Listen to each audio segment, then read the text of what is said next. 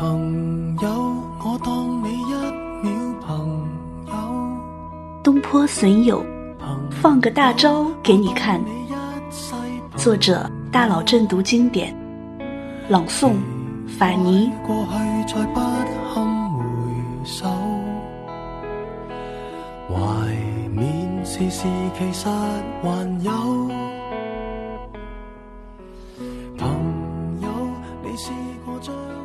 坡有个损友，他自己不求上进，还经常给别人出馊主意。不过他人缘极好，在北宋文人的朋友圈里，晏殊把他视为知己，欧阳修和他互黑，王安石给他点赞，苏东坡就更不用说了，和他撕个不亦乐乎。而他自己呢，时不时的爱放个大招。为朋友们茶余饭后的八卦不遗余力，既娱乐了别人，也快乐了自己。这个人是谁？他就是张先。是不是一提到张先这个名字，就有人情不自禁的咧嘴笑了？没错，就是那个一树梨花压海棠的风流老头。下面准备好了吗？老头要放大招了。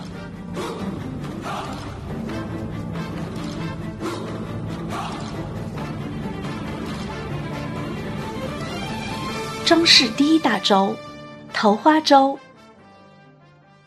传说张先八十岁的时候，娶了一个十八岁的小妾，为此他特地邀请朋友们来吃饭，目的是炫耀爱妾的青春和美貌。证明自己老当益壮，魅力四射。张先还当场做了一首诗：“我年八十卿十八，卿是红颜我白发，与卿颠倒本同根，只隔中间一花甲。”大家都拍手叫好。谁知人群里忽然响起一个声音。十八新娘八十郎，苍苍白发对红妆，鸳鸯被里成双夜，一树梨花压海棠。现场炸了锅，所有人都大笑了起来。一树梨花压海棠，白色的梨花指的是满头白发的张先吧？红色的海棠。应该是说那位十八岁的娇艳美丽的小妾。一个“鸭”字，把老夫少妻洞房的场景都描写了出来。这首诗的画面感也太强了吧，简直不忍直视啊！不用说，一定是大宋第一段子手苏东坡来了。东坡，你不就是在说张先老牛吃嫩草吗？哈哈，你好污啊！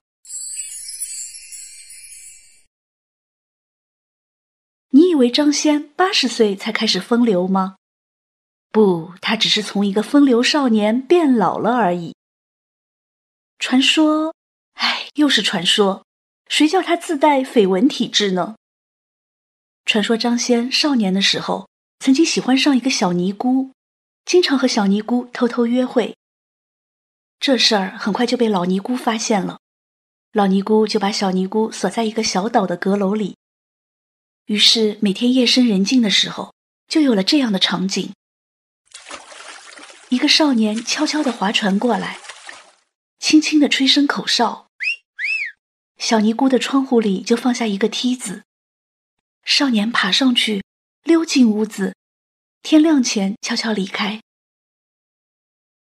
然而没多久，精明的老尼姑就发现了猫腻，张先再也无法接近小尼姑了。他很伤心，填了一首词，名叫《一丛花令》，其中有这么一句：“沉恨细思，不如桃杏，有姐嫁东风。”哎，怀着深深的遗憾，我反复思量，我的命运竟还不如那桃花杏花，桃花杏花还能嫁给东风。随风而去呢？用女子的口吻来写诗，这在诗人们中很常见。不过这处拟人又哀怨又新颖，怪不得欧阳修那么喜欢，给张先起了个绰号“桃杏嫁东风君”。还别说，张先一生风流，他八十岁时娶的那位小妾，还给他生了四个孩子。张氏桃花招，就问你服不服？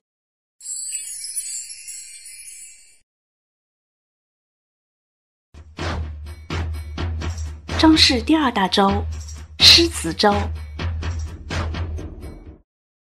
张先在写诗填词方面的名气，现在可能没那么大，不过在北宋，他可是响当当的一号人物。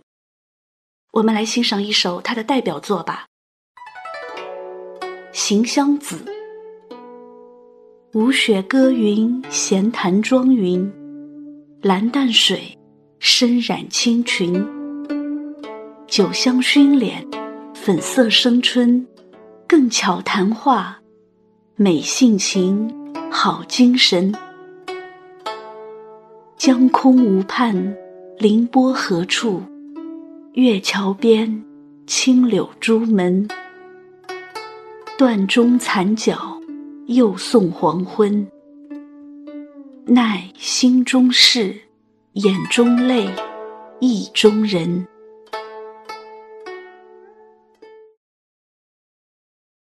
这首词其实也没有什么特别之处，上阙写女子的美貌，下阙写女子想念她的心上人。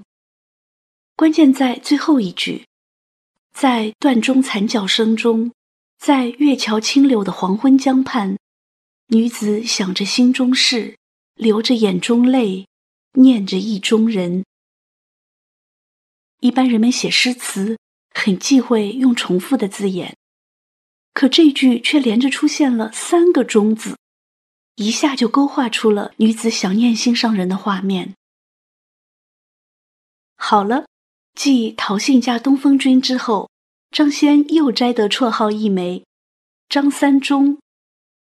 不过张先对这个绰号不屑一顾，他自告奋勇的给自己又起了个绰号“张三影”。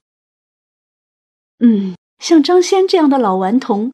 叫张三丰似乎更合适些。张先为什么自称张三影呢？因为他写影很有一手。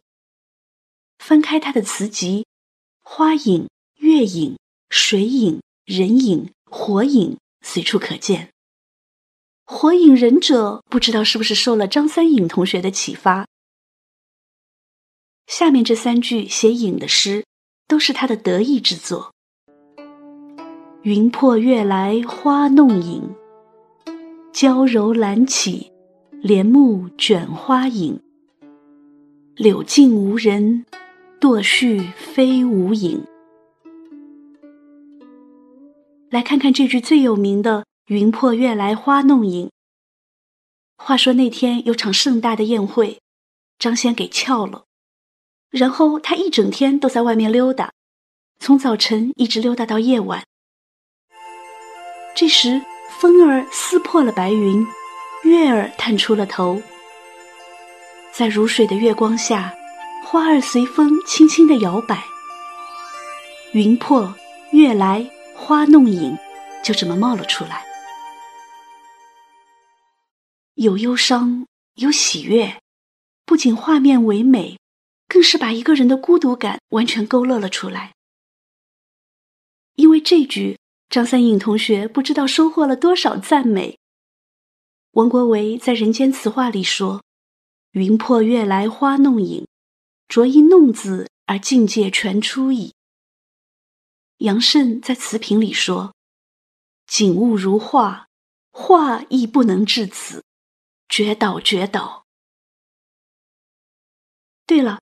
张先还有一句诗也很有名，恋爱中的人赶紧记住啊，一定用得着。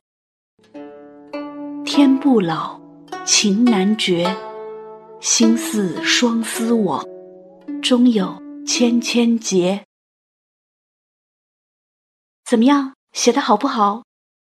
那时候张先能和柳永齐名，不是没有原因的吧？张氏失此招，就问你服不服？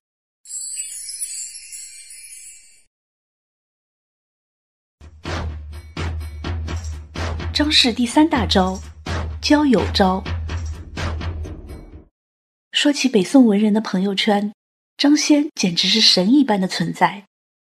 张先的交友原则和他的撩妹原则高度统一，概括起来就五个字：就爱小鲜肉。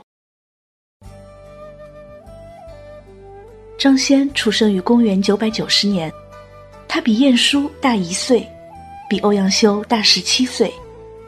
张先比王安石大多少呢？大三十一岁，属于爹地辈了。他比苏东坡大多少呢？大四十七岁，这在古代绝对属于爷爷辈了。可现实情况是，张先和这些小鲜肉玩耍，毫无违和感。可见，要想拥有好人缘，首先要忘掉年龄差距。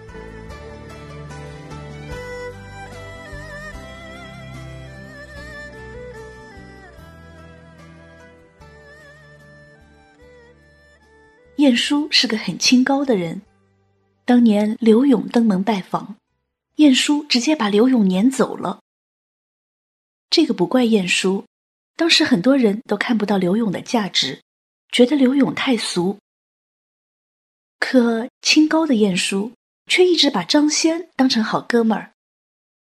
事实上，虽然张先比晏殊大了一岁，不过张先大器晚成，他考中进士的时候。晏殊已经是主考官了，因此说张先是晏殊的学生也没问题。没想到啊，这个学生竟给老师出馊主意。话说晏殊有个心爱的小妾，被怒气冲天的夫人给卖了，晏殊心里很郁闷。张先不仅写诗安慰晏殊，他还偷偷的帮晏殊把那个小妾给买了回来。藏在晏殊家的别院里，也不考虑万一事情败露，晏殊会不会被晏夫人拿着条走撵出去？欧阳修呢？不用说了，一听说张先来了，他一边拖着鞋往外跑，一边大喊：“陶信嫁东风郎中来了！”兴奋的不得了。王安石更过分，他喜欢张先。直接把自己的妹妹嫁给了张先的儿子，也不知道张先的儿子是不是和他老爹一样风流。还有个叫做宋琦的诗人，你也许没有听过这个名字，但应该听过他的这句诗：“红杏枝头春意闹。”这个“闹”字和张先的“云破月来花弄影”的“弄”字，都被王国维点名表扬过。宋琦和张先见面的时候是怎样互相打招呼的呢？一个说：“云破月来花弄影，郎中来啦。”另一个说：“红杏枝头春意闹，尚书来了。”你若是见到“红杏尚书”这几个字，指的就是宋琦。文人的世界，原来以给别人起绰号为乐。朋友，你试过将我迎至于东坡和张先的友情，就不用再详细介绍了吧。除了一树梨花压海棠，张先去世后的悼词都是苏东坡写的。张氏交友招，就问你服不服？从前共你把酒倾通宵都不够，我有痛快过生只可给你保守，至到永久。别人如何明白透？实实在在踏入过我宇宙，即使相处到有个裂口，命运决定了以后再没法聚头。但说过去却那样厚，问我有没有，确实也没有，一直躲避的。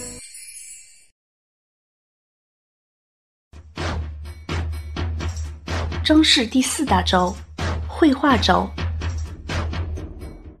公元一九九五年，有幅画拍卖了一千八百万，买方是故宫博物院。这幅画叫《石咏图》，是张先在八十二岁时为怀念父亲而画的。说到这儿，我们来好好认识一下张先吧。张先出生在乌城，也就是现在的浙江湖州。张先的字叫子野，因为他曾在安陆做过知县，所以他也叫张安陆。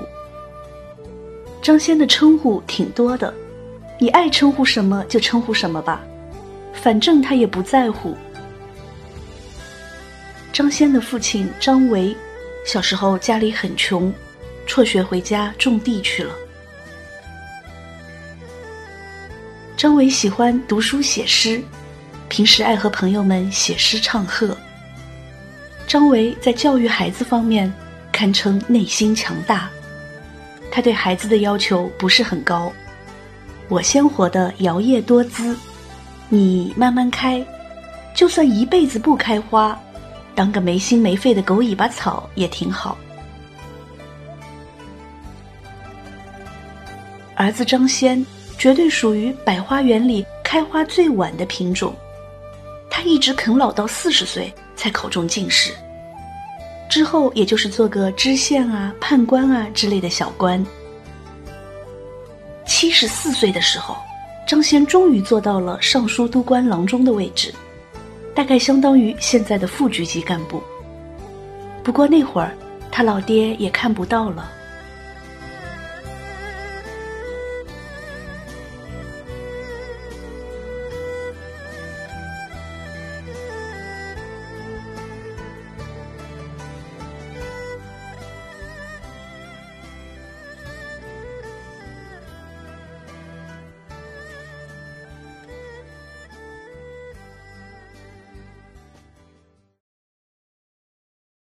张先八十二岁时，翻看老爹张维生前的诗作，看到这么一句诗：“他日定知传好事，丹青凝现落中途。”张先顿时感慨万千。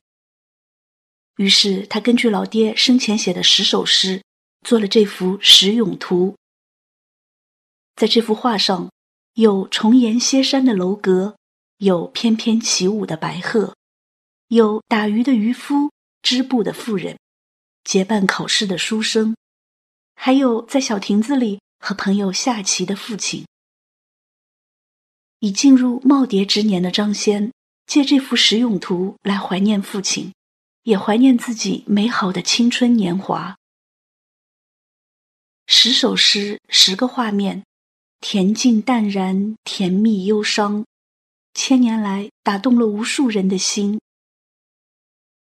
如今，在这幅石俑图上，我们能看到乾隆手书的宋分写妙，南宋陈振孙的托尾，宋元明清各个收藏者的印章十余方，还有末代皇帝溥仪的三方印。话说溥仪从清宫到长春的时候，把这幅画偷了出来，后来伪满洲国覆灭，这幅画不知所踪，直到半个多世纪以后。一位老农带着他重现江湖。有人问：“这幅画现在值多少钱？”两个亿，不止。有些东西的价值不是价格所能衡量的。张氏绘画招，就问你服不服？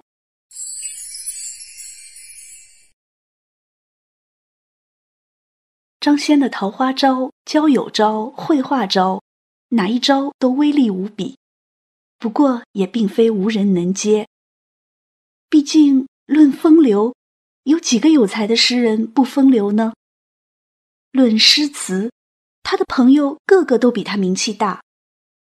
论交友，不用看别人，翻翻苏东坡的朋友圈就够了。论绘画，琴棋书画，这都是读书人的必备技能。石永图虽然厉害。但也不算绝活。既然如此，那么张先还能放什么大招呢？嘿，他还真有个超级无敌巨无霸的大招。这个大招叫做长寿招。看，唐朝贺知章活了八十六岁，南宋陆游八十五岁，而张先呢，八十九岁。你二十岁中进士，六十岁死了；我四十岁中进士，八十九岁死，哪个划算？你写诗好，画画好，官做得大，可我活得比你长，其他也没耽误，哪个划算？你赚钱多，我工资也没少拿，还活得比你长，哪个划算？你那么要求上进，把自己累死了；我呢，随遇而安，还活得比你长，哪个划算？你焦虑这个，焦虑那个，到最后，你焦虑的事情大多都没有发生，还把自己焦虑死了。我可不操心那么多事，我呀，每天悠哉乐哉，还活得比你长。哪个划算？你都已经死了，我却还能升官、生孩子、写诗画画，做着很多人觉得不可能的事。我是不是很牛？身体健康才能保证生命的质量，多活几年才能拥有生命的重量。张先放的大招告诉我们。生命中最重要的事情是什么？身体健康，多活几年，比什么都重要。